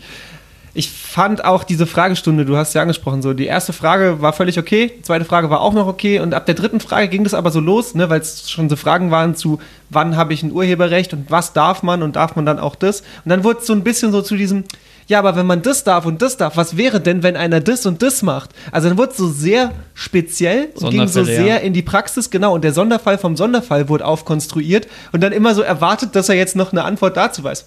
Ja, aber was ist denn, wenn ich hier und dann noch da und dann hier und dann kommt aber einer und macht da in dem anderen noch so ein Ding? Herr Professor. Und das ist so, ey, komm, jetzt, weißt du, dann musst du halt wirklich jemanden fragen, der spezifisch gerade in dem Fach arbeitet und so einen Fall hatte. Und nicht einfach Ja, einen Dozenten ja. an der Uni. Das ist, das führt einen nicht weiter. Wir hatten aber letztes Mal, also in meiner Version, ah nee, das war, glaube ich, nicht die, mein, äh, das war nicht im Wintersemester, aber wir hatten mal einen richtigen Juristen äh, wegen dieser Urheberrechtsthematik. Ja, braucht man auch. Und der hat tatsächlich erstmal von uns verlangt, dass wir so einen riesen, na, okay, da tue ich ihm jetzt Unrecht an. Er hat es nicht verlangt, aber er hat, es gab immer so einen Text, den man sich vorher angucken kann und sein Text, den er online gestellt hat, war ein Riesenpacken mit dem Grundgesetz oder Urheberrechtsgrundgesetz. Also ich kenne mich mit Jura nicht so aus, aber das war ein ganz schöner Block. Und den hat sich dann natürlich nur jeder Dritte ausgedruckt, weil dann das gesamte Druckguthaben weg wäre. Und das fand ich, der hätte jetzt wahrscheinlich diese expliziten Fa Fragen gerade noch so, wie es halt geht mit Urheberrecht, beantworten können, aber das war eine super zähe Stunde. Also Ja. er hat super gemacht, aber es war schwierig, weil man hätte alles da nachlesen können, aber man hat es dann halt gefragt und auch manchmal halt zurecht gefragt, weil es ist einfach eine, ein breites Thema und super kompliziert. Aber ähm, ich fand es gut, dass er nicht so ein, dass er kein Fachmann ist und das erklärt hat, weil es dann auch ein bisschen einfacher für uns war, das nachzuvollziehen. Ja, klar. Wie gesagt, ich finde es auch okay, dann irgendwo zu sagen, man weiß nicht mehr. Es ist halt dieses, ich finde halt, das geht dann über begründetes Erkenntnisinteresse so auf einem wissenschaftlichen Niveau hinaus und ist schon so super Spezialwissen, weißt du, wo, wo man nicht mehr bei einer, bei einer theoretischen Auseinandersetzung oder bei einer Modellbildung ist, wo du eigentlich auf einer Vorlesungsebene sein solltest, sondern schon so sehr auf dieser Mikro-Mikro-Ebene, wo du über Das stimmt, ja. Genau, und ich finde, einen Juristen kann man das fragen, aber dass er das dann nicht beantworten kann, war mir ab irgendeinem Punkt schon ziemlich klar. Und dann haben sie halt aber noch zwei Fragen, was ja auch okay ist. Sie meinen es ja auch sicher nicht böse und machen es nicht, um ihn bloßzustellen.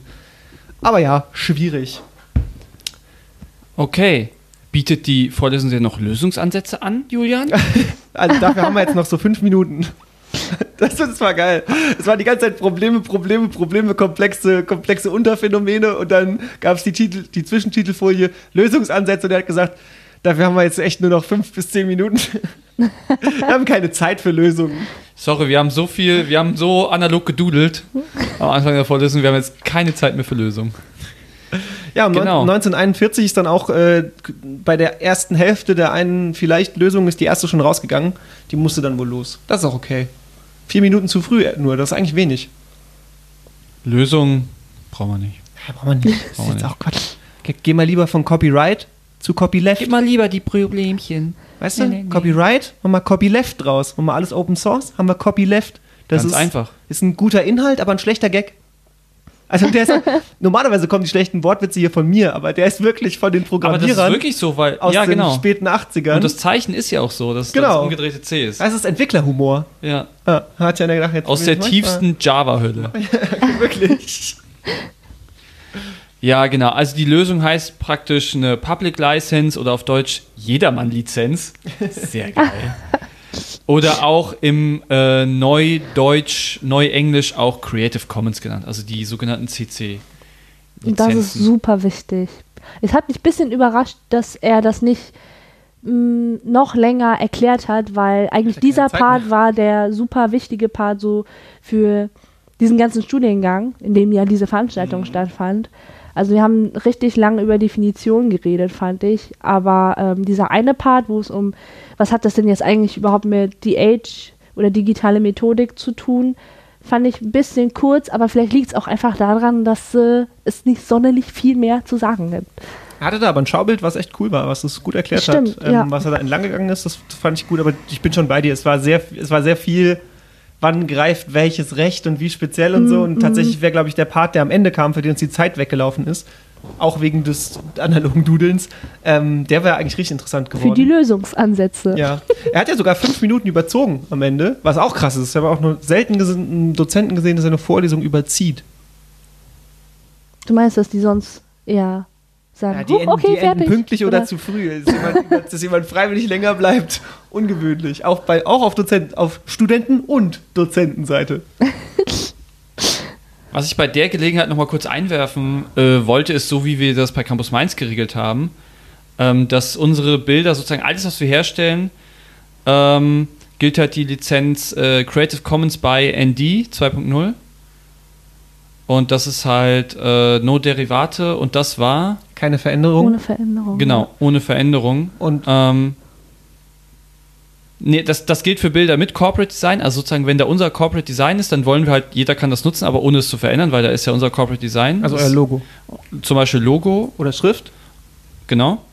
Und für alle anderen Bilder gilt halt CC äh, by SA 2.0. Das ist, äh, Das ist, dass wenn man es verändert, dass man es dann auch unter der gleichen Lizenz zur Verfügung Nee, das war Genau. SD, oder?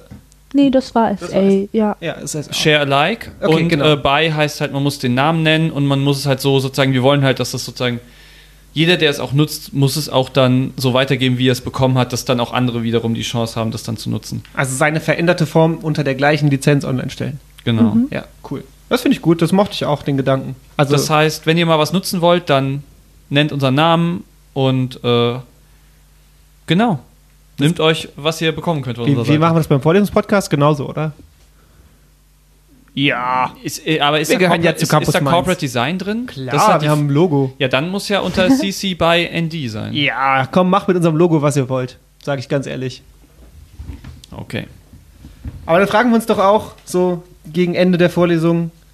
Es gibt ja immer Sachen, die gefallen einem. Es gibt immer Sachen, die gefallen einem nicht so gut. Was war denn heute an der Vorlesung am besten und was war am schlechtesten? Was ist dein Lachsmiley und was ist dein Weinsmiley? Ich fange mal mit meinem Lachsmiley. mein Lachsmiley ist ganz klar äh, das Recht der Mitbestimmung für den Klausurtermin. Ich habe es ja schon gesagt, das ist einfach geil. Das Ja. ist cool, dass es auf die Studenten achten, dass es auf einer Ebene kommunizieren. Und ähm, das tut keinem weh, das so zu machen. Also es ist auch für den Dozent jetzt nicht schlimmer, ob es in der einen oder in der anderen Woche ist. Es ist für die Studenten einfach nur cooler. Finde ich sehr gut. Ja, das fand ich auch sehr gut. Aber ich habe was anderes genommen. Was ich am besten fand, war seine Antwort. Wenn zwei Wissenschaftler zu demselben Ergebnis kommen, war die Frage aus dem Publikum einfach nur Plagiat. Ja, Ganz einfach, Plagiat. Und rausschmiss. Plagiat, Und rausschmiss. raus. das hat er sehr souverän gemacht. Ja, stimmt. Plagiat. Schön, also das hat man, hört man an der Uni auch nicht so äh, eloquent. ähm, es gibt sogar extra Institut oder sozusagen äh, nicht die Fachbereiche, wie nennt man das? Es gibt halt kleine Gruppen, das ist auch das falsche Wort. Keine Ahnung, irg irgendwelche Initiativen, die sich damit beschäftigen, dass das durchgesetzt wird, weil es wirklich nicht so selbstverständlich ist, wie man meinen könnte. Ja. Hm. Dass Plagiate so offen angesprochen werden, dass das dann so benannt wird. Fandst du auch was am besten, Imelda? Mm, Ich finde es eigentlich auch ganz gut, das Mitspracherecht. Es ist halt ein bisschen kompliziert manchmal, weil irgendjemand hat immer was gegen irgendeinen Termin und da kommt immer was dazwischen. Aber das fand ich vor allem äh, im ersten Semester total erleichtert, weil wie gesagt, ich hatte noch, ich sag's jetzt schon zum zehnten Mal, noch diese Java-Angleichung, die mich wirklich so viel Spaß es mir jetzt macht, weil ich die Klausur schon geschrieben habe, ähm, war das echt schwer für mich und da musste ich viel lernen und das fand ich auch super. Aber ich finde es auch gut, dass, ähm, dass tatsächlich Fragen gestellt wurden oder dass es eine Atmosphäre gibt, in der man Fragen stellt. Denn Ja. ich finde gerade, wir sind alle Bachelor quasi, frisch in dem Master, das heißt, wir wollen auch nicht so die Ersti-Erstis sein. Und ich finde es schon sowieso in diesem Studiengang gehört mega viel Überwindung dazu, Fragen zu stellen, weil man entblößt sich damit quasi so ein bisschen. Ich habe eigentlich keine Ahnung, was ich hier höre oder mache oder so und ich möchte es verstehen. Und ich finde, es gibt immer so eine Haltung, ähm, ja, ja, ich verstehe schon, gucke ich nachher nach, google ich später oder irgendwie sowas. Und das fand ich, finde ich gut in der Mhm. Veranstaltung. Was ich allerdings nicht gut fand, Oh oh. Danke für, für die gute Überleitung. Ist ähm, das lange Warten, bis es losgeht. Also diese Trailer-Show vor der Vorlesung, wo sozusagen auch, und dann, es gab ja sogar nochmal so einen eigenen Blog, wo einfach die ganzen Netzwerke vorgestellt wurde. Ja. Das ist das weltweite Netzwerk, da sind wir aber nicht Mitglied, weil das zu teuer ist. Und dann gibt es das Netzwerk und dann ganz unten kommt das deutsche Netzwerk und dann irgendwann kommt die Uni Mainz. Ja, So, und diese ganzen Netzwerkseiten noch mit Internetseiten und so und Das war ja nur ein Block. Dann gab es ja noch diesen Veranstaltungen in den analoge nächsten Tagen Dudeln. Blog, analoges Dudeln. Das war sehr viel Orga-Kram, bevor Inhalt kam. Und dann hatten wir für den Inhalt nicht genug Zeit. Da muss man vielleicht noch ein bisschen tarieren, das stimmt. 42 Minuten hatte ich mir. Ja, ein bisschen ja. weniger. Wir haben ein bisschen später angefangen. Aber es ist auch ein bisschen, weil der Studiengang noch so neu ist. Das Ja. heißt, vieles ist noch ein bisschen in den Kinderschuhen und so. Auch wenn es jetzt die vierte, ist es die vierte? Ja, es ist jetzt die vierte Studiengeneration, aber der Studiengang ist immer noch dabei zu wachsen und sich zu verbessern. Und wir sind halt auch irgendwie noch so ein kleiner Babystudiengang zwischen den ganzen Riesenstudiengängen wie Geschichte und Kunstgeschichte und ja. Mein am schlechtesten geht schnell, ihr habt es schon gehört, dieses Logo auf dem Beamer. Goddammit, was soll der Mist? Das sieht so kacke aus.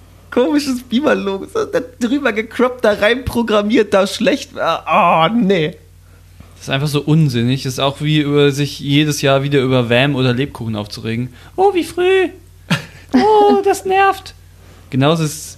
Also, wie kann man sich nur über dieses Logo aufregen? Das ist doch. Das Sowas ist doch stört mich. Lebkuchen stört mich auch. Ich hasse Lebkuchen. So, jetzt habe ich es gesagt. Für Die mich war immer so am, schlechtesten, am schlechtesten war Lebkuchen.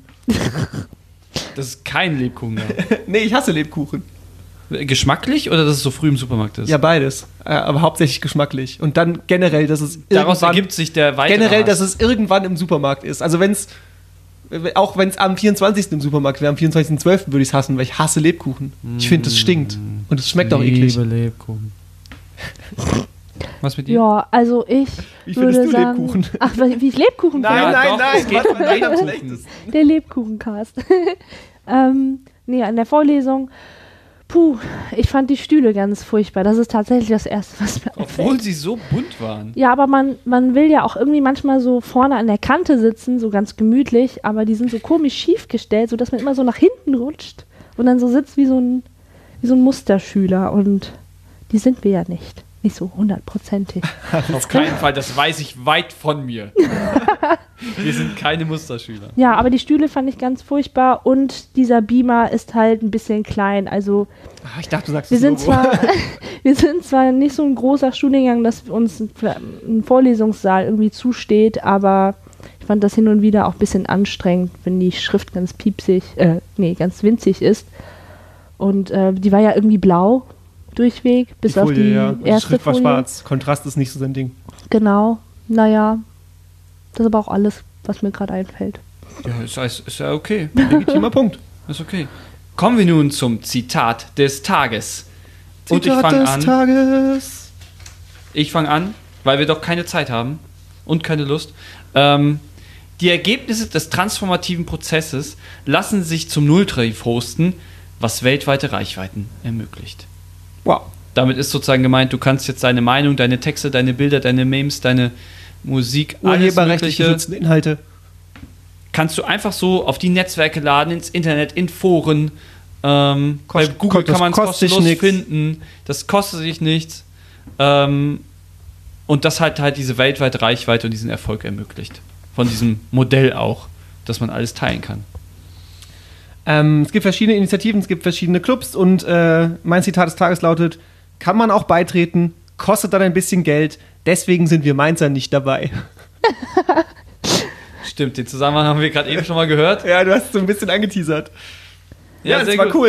Wir haben keine Kohle und da stehen wir auch dazu. Fand ich gut. Was ich mich halt jetzt frage, wer hat genug Kohle?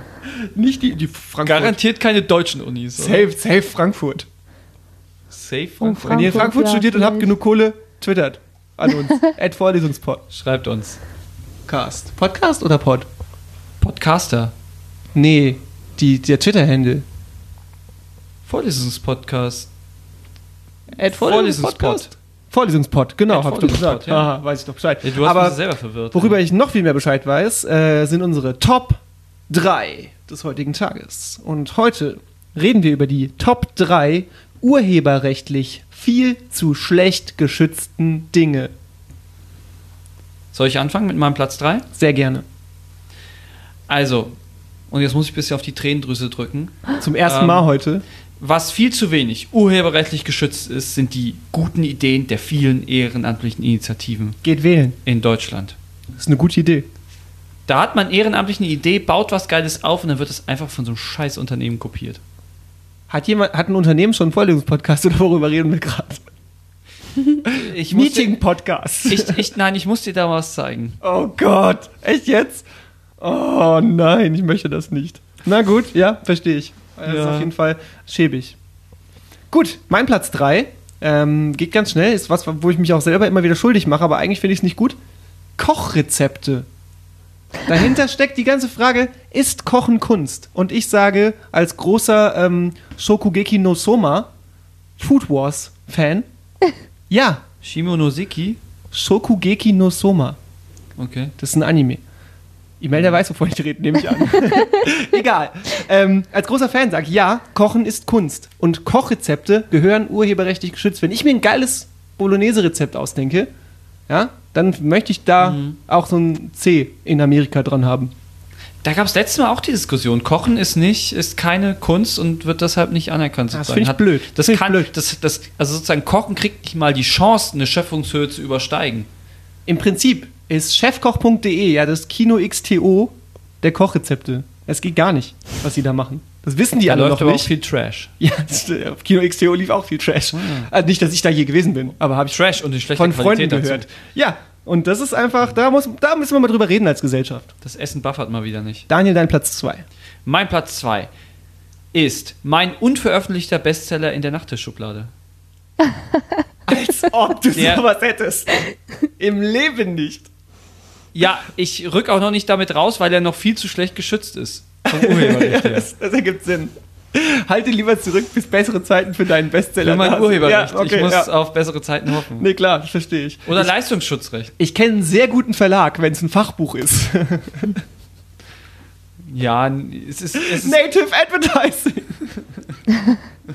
ich mache meinen Platz 2, komm, komm. Ja, mach. Äh, mein Platz 2 sind Memes. Memes sind einfach ganz schlecht geschützt und Memes, ich habe tatsächlich gibt so eine YouTube äh, so einen YouTuber, der macht, wo sind die Leute aus den Memes heute? Und ey, Memes können Leben zerstören so und das ist echt das ist echt bitter. Ähm, ich habe zum Beispiel ein Video gesehen über äh, der echte Gangster, ich weiß nicht, ob ihr den noch kennt. Was Natürlich. willst du tun? Und auch ich will Unreal Tournament spielen bin ein echter Ähm, Gangster.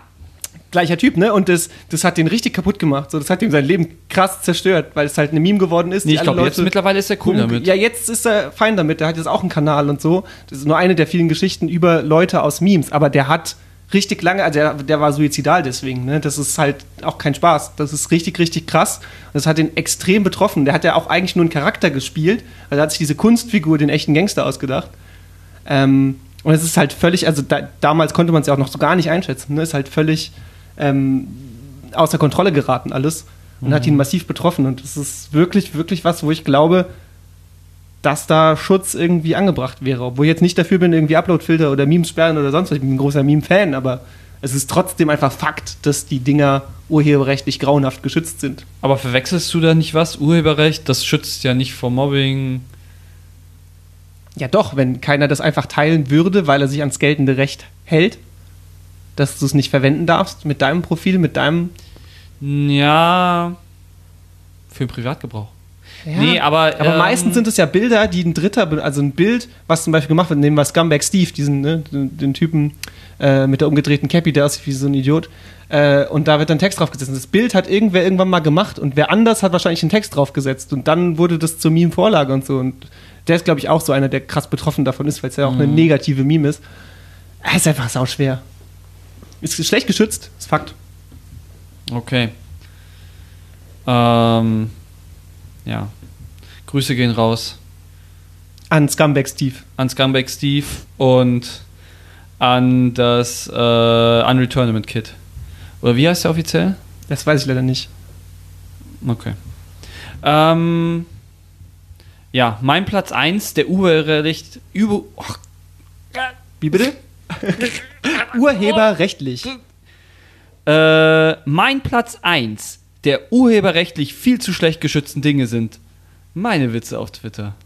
Und ich wollte euch kurz einen vorlesen. Bedient euch ruhig. Oh, bitte. Ist sowieso schlecht geschützt. Ähm, heute gepostet, schon zwei Likes. Wow, zwei. Ähm, Bin ich einer Hast du davon? das Neueste von, äh, vom Brexit gehört? Und da antwortet jemand drauf, schaue ich nicht mehr, ab Staffel 7 wurde es nur noch albern. Okay. Okay. Ja. Gar nicht so schlecht. Und dann hat jemand geschrieben, den ich sehr verehre, weil sie hat, äh, ist Mitgründerin von Serienjunkies.de. Ähm, sie hat geschrieben, nach dem Showrunner-Wechsel war ich auch raus. Cool. Und dann habe ich geschrieben, die Nebencharaktere sind aber sehr gut besetzt. Hashtag Order. Okay. Okay, wir lesen jetzt einfach da ins Twitter-Feed. Und das war sehr, also das, äh, ich glaube, ich hab's, okay, ich muss zugeben, ich hab's auch schon von äh, Facebook geklaut. Aha. Oh nein!